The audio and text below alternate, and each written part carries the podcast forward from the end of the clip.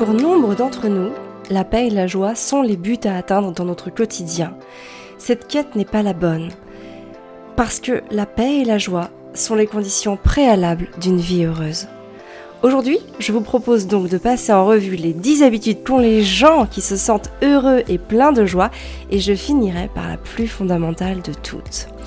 Pour découvrir les quatre concepts fondamentaux qui permettent de vivre dans la paix et la joie, je vous propose de télécharger le guide que j'ai rédigé à ce sujet en indiquant l'adresse suivante www.famille-épanouie.fr/guide. Bonjour, je suis Amélie et je vous souhaite la bienvenue sur le podcast Famille épanouie, un podcast dédié aux mamans qui veulent vivre une parentalité sereine et épanouie sans s'épuiser. Ma mission est de vous transmettre les conseils et les astuces qui vous permettront de vivre plus sereinement votre vie de femme et de maman. Grâce à des astuces simples et faciles à mettre en place, vous serez, je l'espère, prête à vivre l'une des plus belles pages de votre vie sans culpabilité ni regret. Si vous appréciez ce podcast, la meilleure façon de le soutenir est de lui mettre une note de 5 étoiles sur la plateforme de podcast que vous utilisez. Ainsi, vous permettrez à d'autres de le découvrir plus facilement.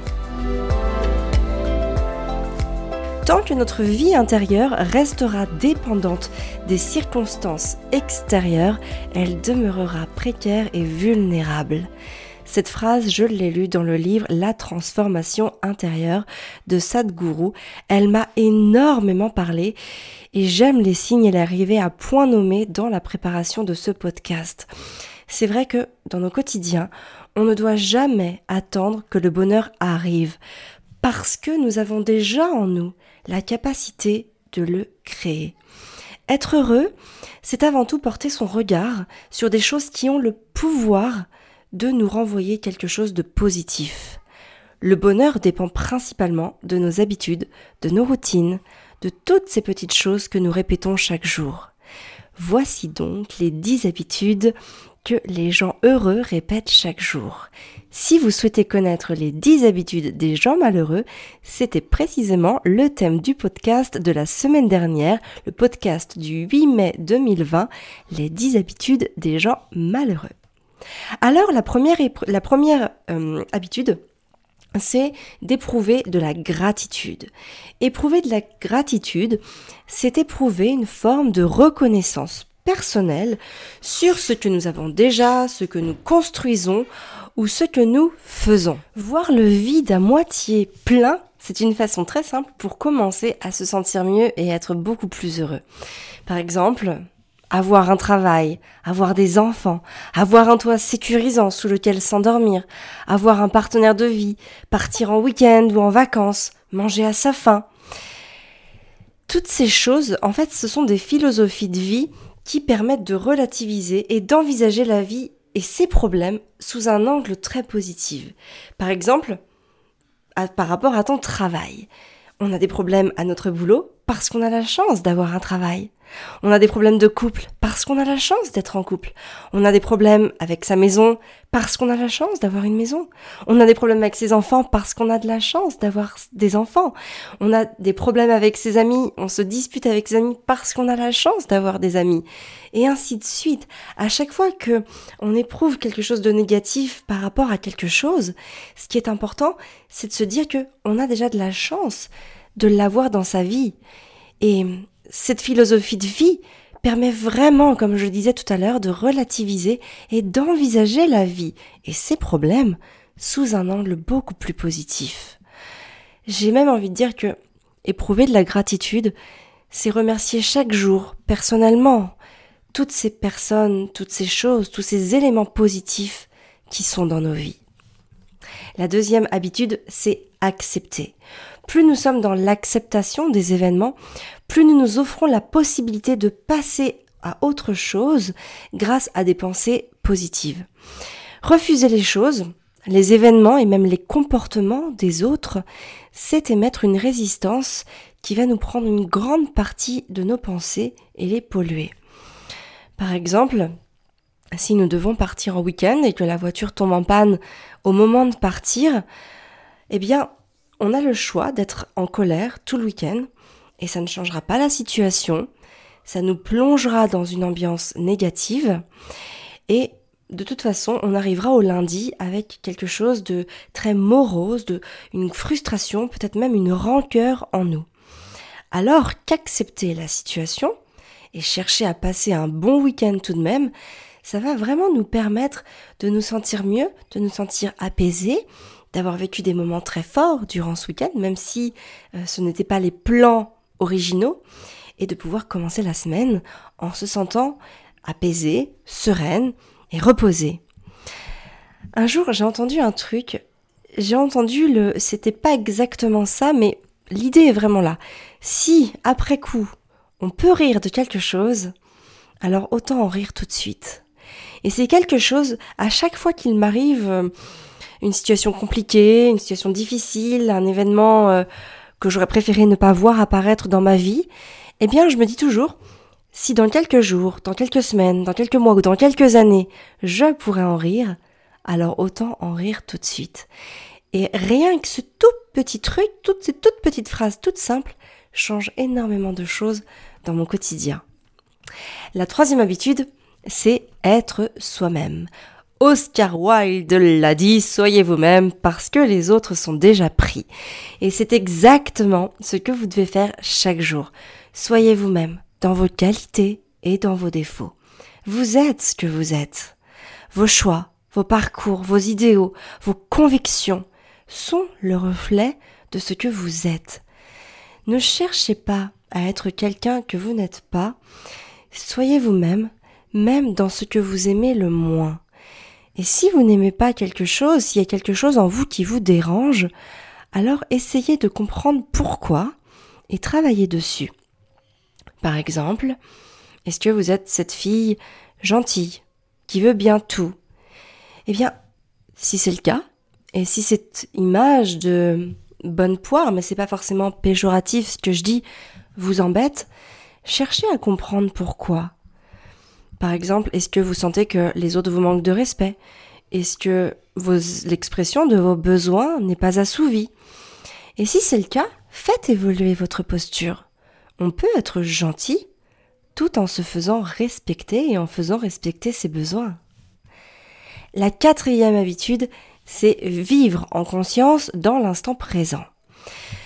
Vivre avec ce qui vient à vous parce que vous verrez que vous aurez plus de pensées positives. Vous attirerez des choses positives. Plus vous avez des pensées positives, plus vous attirez des choses positives.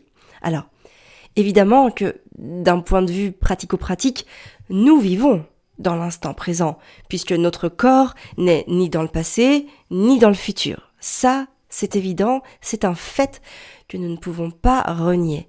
Cependant, nos pensées, elles, peuvent être projetées dans un autre espace-temps que celui de notre corps. Et être dans une projection de ce qui pourrait arriver, par exemple, si on se projette toujours dans le futur, c'est fatigant et usant parce que ça nous empêche de profiter pleinement de ce qui est en train de se passer. Et surtout, la grande question, c'est comment anticiper ce qui va vraiment arriver. Hein Il faut être conscient que anticiper ce qui arrivera réellement dans les conditions que vous avez imaginées, c'est le pur fruit du hasard et de la coïncidence. Par exemple, vous allez pouvoir vous dire non, je ne quitte pas mon job parce que euh, je n'aurai peut-être plus d'argent et que je ne retrouverai pas de job dans la région où je vis. En réalité, il y a de grandes chances que vous puissiez partir d'une manière où vous toucherez encore quelque chose, le temps de retrouver un autre job, que ce soit par de la négociation avec votre employeur, que ce soit par les aides euh, proposées par l'État. Et puis aussi, si vous n'avez pas encore commencé vos recherches de boulot, de manière objective en tout cas, vous ne pouvez pas connaître ce que vous trouverez ou non. C'est très très important de se placer dans des conditions optimisées et objective. Vous pouvez avoir la certitude que vous ne trouverez pas d'autre boulot que si vous en avez déjà cherché et que vous n'en avez pas trouvé. Il y a quelque chose qui est très parlant, c'est que la possibilité que tout s'effondre un jour est une torture souvent pire que le désastre lui-même. Alors j'ai vraiment un conseil à vous donner. relativisez et vivez en conscience pour profiter au maximum de l'instant présent. La cinquième habitude, c'est de passer à l'action. Tout simplement. Les gens heureux ont des projets dans lesquels ils mettent l'énergie nécessaire à la réalisation. Le but d'un projet ou d'un rêve n'est pas toujours forcément d'être réalisé, mais c'est surtout de nous donner l'élan et la motivation pour passer à l'action. La finalité, elle, elle pourra évoluer selon les contraintes, les opportunités et même les rencontres effectuées aussi en chemin. En 2009, Fabien et moi, on a eu ce projet de monter notre propre société. On en a fait une, un site e-commerce qui n'a pas fonctionné. Ça a été un échec cuisant. Mais on a continué. Et aujourd'hui, nous avons famille épanouie. Jamais nous aurions eu l'idée de famille épanouie en 2009. Et pourtant, ce projet s'est concrétisé. Mais sous une forme qu'il nous était impossible d'imaginer, d'envisager à cette époque. Alors, passez à l'action. Laissez-vous porter par le chemin. Vous allez rencontrer des gens, des choses qui vont vous permettre d'évoluer en cours de route. Et c'est ça qui va venir concrétiser, vous donner de la consistance à vos projets. La sixième habitude, c'est être minimaliste. Moins nous possédons de choses, plus nous diminuons nos peurs. Lorsqu'on convoite quelque chose, on éprouve de la peur. Alors déjà, il y a de la peur quand tu as la possibilité matérielle ou financière de l'acquérir. Ensuite, de la peur de faire le mauvais choix, de se tromper, de se dire oh j'aurais pas dû prendre ça. J'hésite entre deux aspirateurs ou je ne sais quoi et finalement j'ai pas pris le bon modèle. Voilà, on a peur de faire le mauvais choix. On a aussi la peur quand on l'a de l'abîmer, voire même de le casser. Et puis aussi on a la peur de le perdre, de se le faire voler. Et puis après on a aussi la peur de s'en séparer parce que finalement la chose achetée euh, bah, est rattachée à des souvenirs. J'ai vraiment envie que vous entendiez la chose suivante. Les gens heureux consomment leur bonheur au lieu de consommer des choses. C'est très important que chaque jour, quand vous essayez d'acquérir quelque chose, vous pensiez à ça.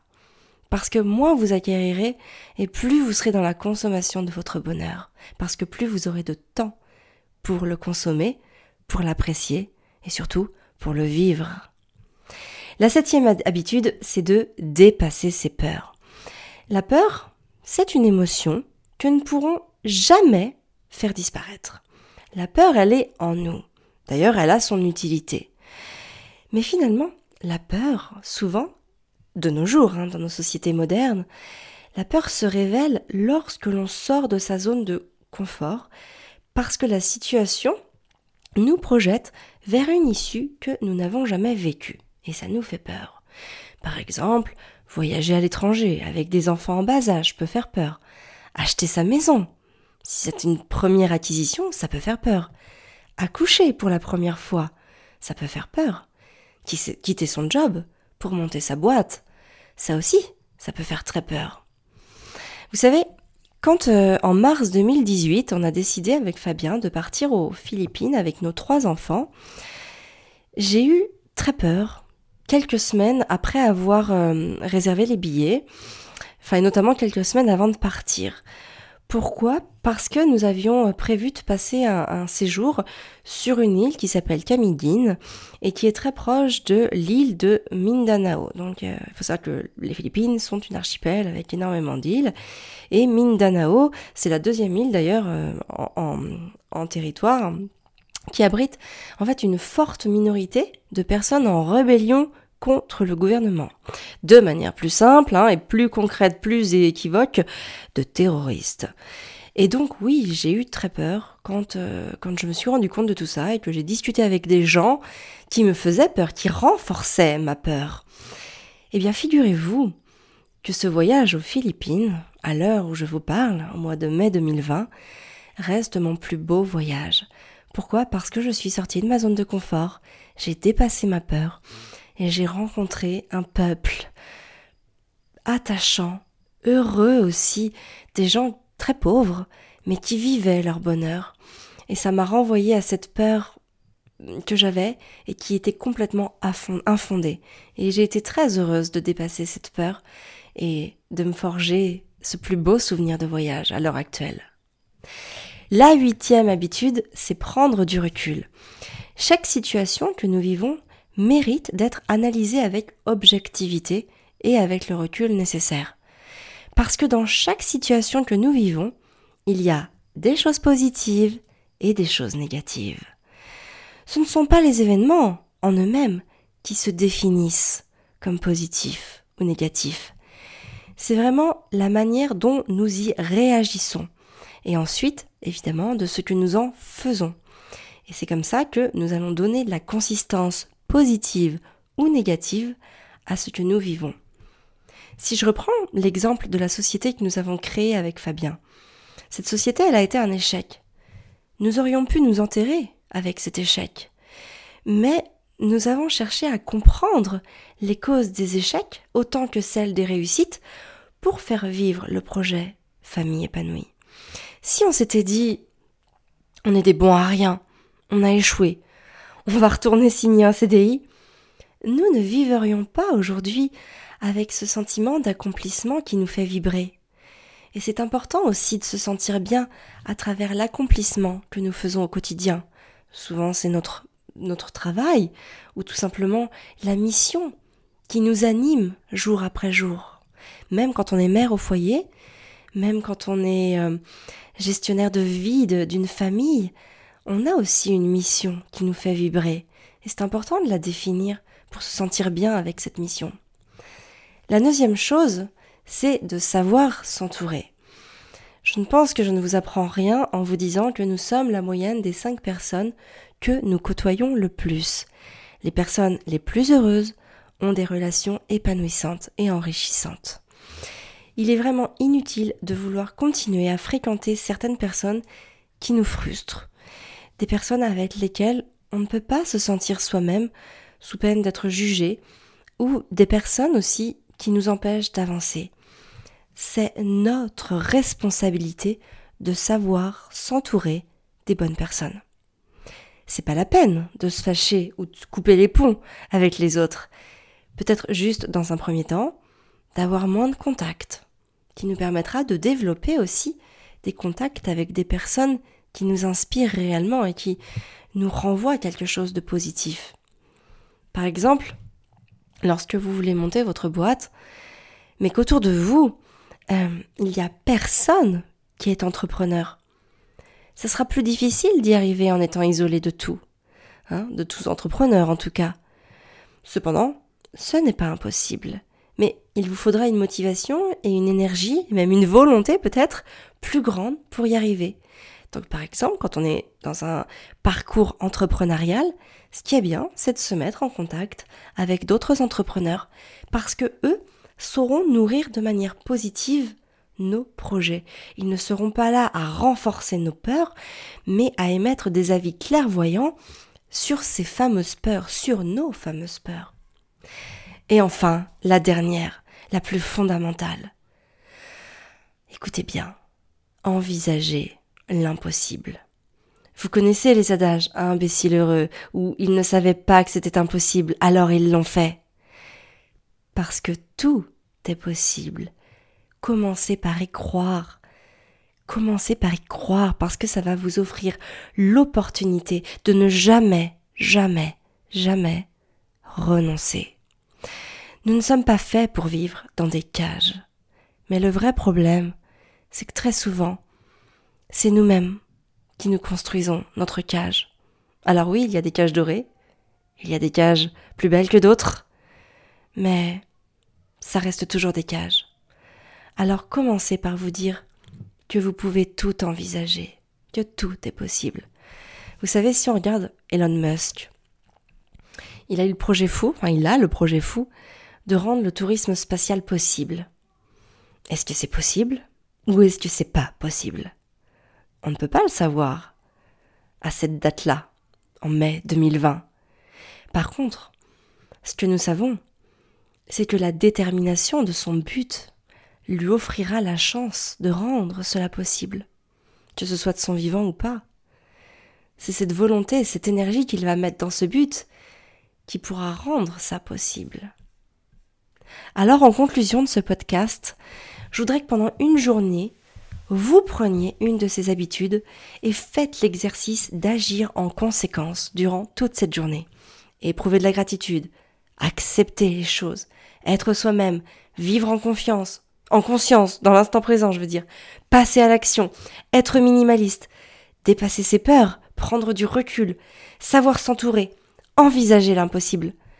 Notez cette intention du jour dans votre journal de bord en début de journée et le soir venu, faites une observation objective de votre journée. Dans quel état d'esprit avez-vous été? Pourquoi éprouvez-vous de la gratitude? Qu'auriez-vous pu améliorer? D'ailleurs, pour vous aider, dans votre développement, j'ai conçu le journal Maman épanouie. Ce journal est une aide d'une efficacité redoutable lorsque l'on cherche à se développer. Vous pouvez vous le procurer via le lien suivant www.famille-épanouie.fr journal. Et plus précisément, si vous souhaitez comprendre comment faire de ces 10 points des habitudes quotidiennes, sachez que c'est exactement le but du programme Maman épanouie. Toutes les infos sur ce programme sur www.famille-épanouie.fr slash maman-épanouie. Ce programme vous permet de savoir exactement sur quel levier vous pouvez jouer pour augmenter durablement votre niveau de bonheur grâce à la sérénité et l'apaisement. Vous comprenez comment faire pour rester zen face aux petits tracas du quotidien. Quelles sont les astuces pour lâcher prise? Comment déterminer votre système de valeurs et de priorités? Comment mettre en place de nouvelles habitudes durables? Et encore plein d'autres concepts qui vous permettent de devenir sereine et épanouie dans vos vies de femme, de mère et d'épouse. Pour conclure ce podcast, sachez que depuis 2012, ma mission est d'identifier les causes des échecs autant que celles des réussites afin de venir en aide à toutes celles qui n'ont ni l'envie, ni la volonté, et peut-être aussi ni l'opportunité de s'engager dans ce type de recherche.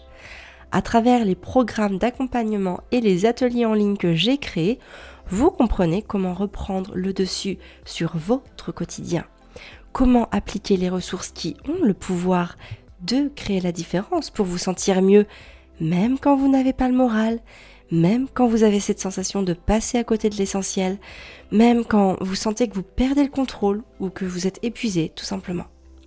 Vous retrouverez bien sûr les notes rédigées de ce podcast dans la lettre Famille épanouie que nous envoyons tous les dimanches à 20h. Dans cette lettre, vous retrouverez aussi un mantra pour inspirer positivement votre vie, ou en tout cas votre journée, et une recette de saison saine et gourmande que vous pourrez préparer en quelques minutes seulement. Pour vous inscrire à la lettre Famille épanouie et la recevoir chaque dimanche à 20h, le lien est www.famille-épanouie.fr slash lettre. Je vous donne rendez-vous jeudi prochain dans un nouveau podcast. Merci de m'avoir écouté. Je vous souhaite une très belle journée. Prenez soin de vous et de vos enfants.